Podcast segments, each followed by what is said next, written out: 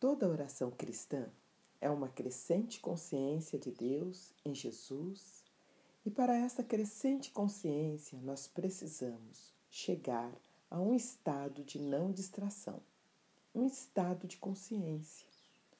A única maneira que eu pude encontrar para essa quietude, livre de distrações, para a concentração, é o caminho do mantra.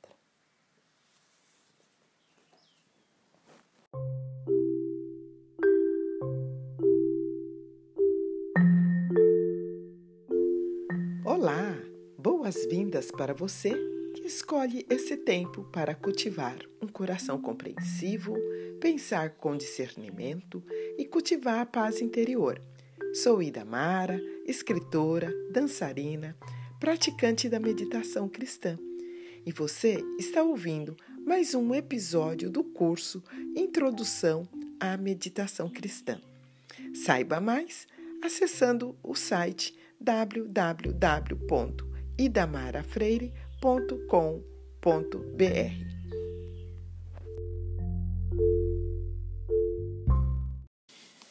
Palestra da segunda semana. John Mann. John Mann filho de pais irlandeses, nasceu em Londres em 1926. Ele serviu nas Forças Armadas na linha de frente nos estágios finais da guerra. Ele então se juntou a uma ordem religiosa por um curto período, antes de partir para estudar direito no Trinity College em Dublin. Depois de formado, ele entrou para o Serviço Britânico de Relações Exteriores e, em 1954, foi enviado para a Malásia, onde ele se juntou à equipe do governador e estudou a língua chinesa. Certo dia, em um trabalho de rotina para entregar mensagem de boa vontade, ele encontrou Swami Satyananda, um monge malaio da ordem Ramakrishna, que dirigia um orfanato e um ashram, um monastério, nos arredores de Kuala Lumpur. John Mann ficou profundamente impressionado com a tranquilidade e sabedoria daquele Sawami. E ele aprendeu com Sawami um simples caminho de meditação, a fiel recitação de um mantra durante dois períodos de meditação, no início e no fim do dia. O monge encorajou Mann a meditar como um cristão, e ele então tomou uma palavra cristã sagrada como o seu mantra. Cada semana ele deveria retornar àquele seu mestre para aprofundar a disciplina do silêncio, quietude e simplicidade em sua meditação diária. Ele dizia que durante aquele tempo sua própria vida espiritual se abriu a novas profundezas. Ele retornou à Europa para ensinar direito internacional no Trinity College em Dublin. Durante esse período, ele continuou sua prática diária de meditação e integrou-a em suas outras formas de oração, que incluía a missa diária. Então ele entrou para um mosteiro beneditino em Londres.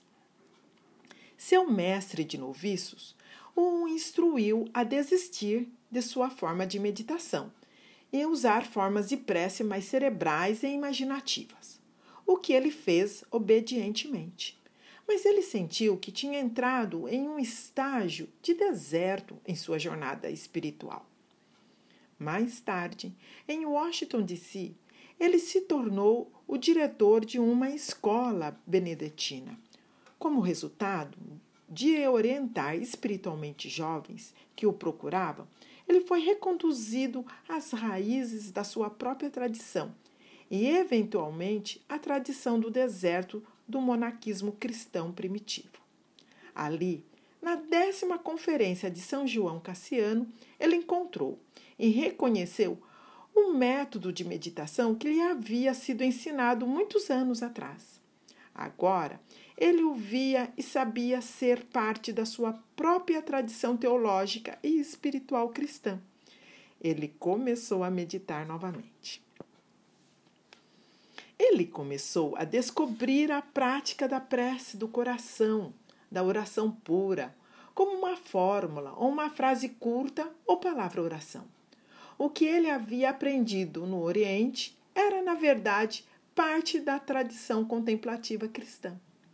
Ele a encontrou descrita em Cassiano e nos padres do deserto no século IV, que, por sua vez, influenciaram os ensinamentos de São Bento sobre a prece e também a nuvem do não saber, o grande trabalho sobre meditação cristã na Inglaterra do século XIV.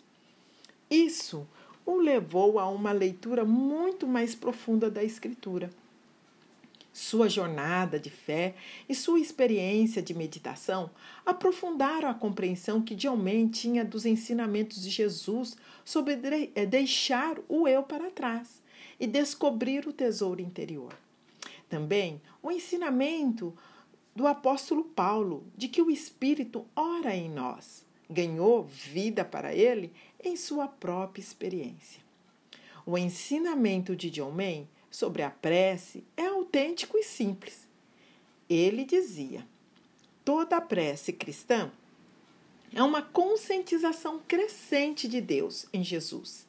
E para essa conscientização crescente, nós precisamos chegar a um estado de não distração, a um estado de atenção e concentração. Esse é um estado de consciência atenta, a única maneira que eu pude encontrar para chegar a essa quietude e a essa qualidade não distraída, a essa concentração. É o caminho do mantra. Ele, John May, não diz esse é o único caminho para orar, mas ele descobriu que é um caminho de profunda simplicidade e eficácia. John May abriu o primeiro centro de meditação cristã em Londres e foi então convidado a formar uma comunidade beneditina no Canadá, dedicada ao ensinamento e prática da meditação. A partir desses começos humildes, a comunidade agora se espalhou pelo mundo. Através do trabalho dessa comunidade ecumênica, a meditação está sendo adotada por um número cada vez maior de cristãos em, em resposta à sede das pessoas modernas por uma prece mais profunda. O atual diretor da comunidade mundial, que auxiliou John May nos primeiros anos, é o monge benedetino Lawrence Freeman. E quem escreveu no prefácio do livro do John May, O Caminho do Não Conhecimento, algo que é, me parece interessante compartilhar aqui com vocês. Toda arte, inclusive a arte de rezar, requer um professor. Ninguém, no entanto, pode dispensar o outro das responsabilidades pessoais de entrar na experiência por si mesmo. Os professores são facilitadores. Literalmente, isso significa que eles fazem com que venham a ser mais fácil para nós a tarefa de fazermos ou não, ou nos tornarmos, aliás, aquilo que, por nossos próprios meios, nós não atingiríamos, seja por falta de encorajamento ou por ignorância. Para muitas pessoas, tanto no Ocidente quanto no Oriente, John Main tem se tornado esse professor, aquele que torna mais fácil a meditação. Grupos e centros de meditação agora estão se formando em resposta ao seu ensinamento. Na Ásia, na Europa, nas Américas e na Austrália. O seu ensinamento tem inspirado muitos a começar e outros tantos a perseverar no caminho da meditação. No entanto, ele não ensina que a meditação é fácil. A simplicidade é a essência da sua mensagem sobre a meditação é para quem conseguir entender que o caminho para o reino é simples. Só isso já o torna mais fácil. Né? Então, é, essas são as palavras de Dom Lawrence e que eu também gostaria de compartilhar com vocês aqui para deixar para vocês nesse primeiro nesse encontro né, sobre John May, eu gostaria de deixar as palavras que ele mesmo escreveu, que eu achei muito é, interessante sobre né, a jornada da meditação. E, e ele escreveu e é, esses parágrafos, eu vou ler dois parágrafos para vocês do livro que chama O Momento de Cristo, a Trilha da Meditação.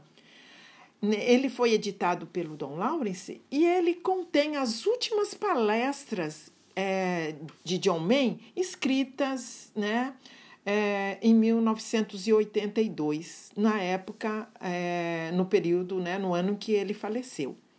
Então, vou deixar aqui para vocês, vou terminar esse episódio aqui é, lendo né, esse, esse, esses dois parágrafos aqui para vocês que vão dizer: meditar é algo muito e muito simples. Não compliquem a meditação. À medida que vocês meditam, deveriam tornar-se cada vez mais simples e não cada vez mais complicados. Como vocês sabem, nada existe nessa vida que realmente tenha valor, que possa ser obtido sem uma dose considerável de autotranscendência e de autossuperação. É a perda real de nós mesmos que nos traz alegria.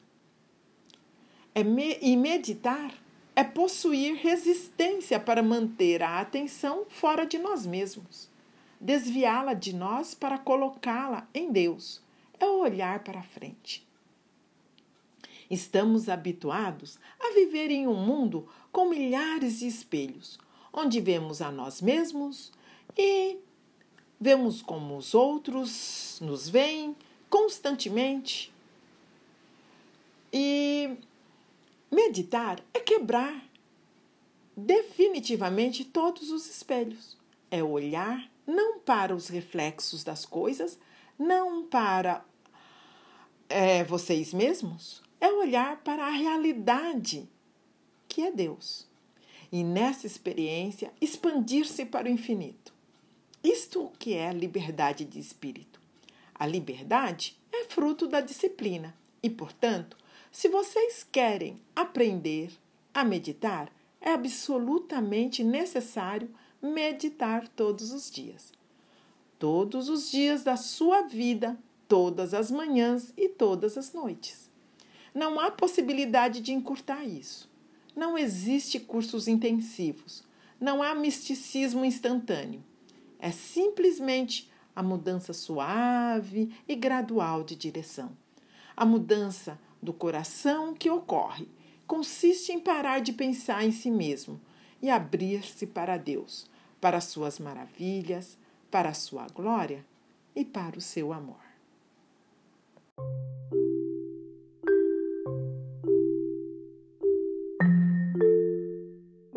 Aprecio esse tempo que você reserva para meditar, refletir, respirar e dar um novo passo para mudar a sua história. Agradeço de coração por seus comentários e por compartilhar esse episódio para uma pessoa amiga. Caso queira entrar em contato, você pode fazer isso pelas redes sociais e também pelo meu e-mail idamara@idamarafreire.com.br. Abraços com alegria. Até o próximo episódio.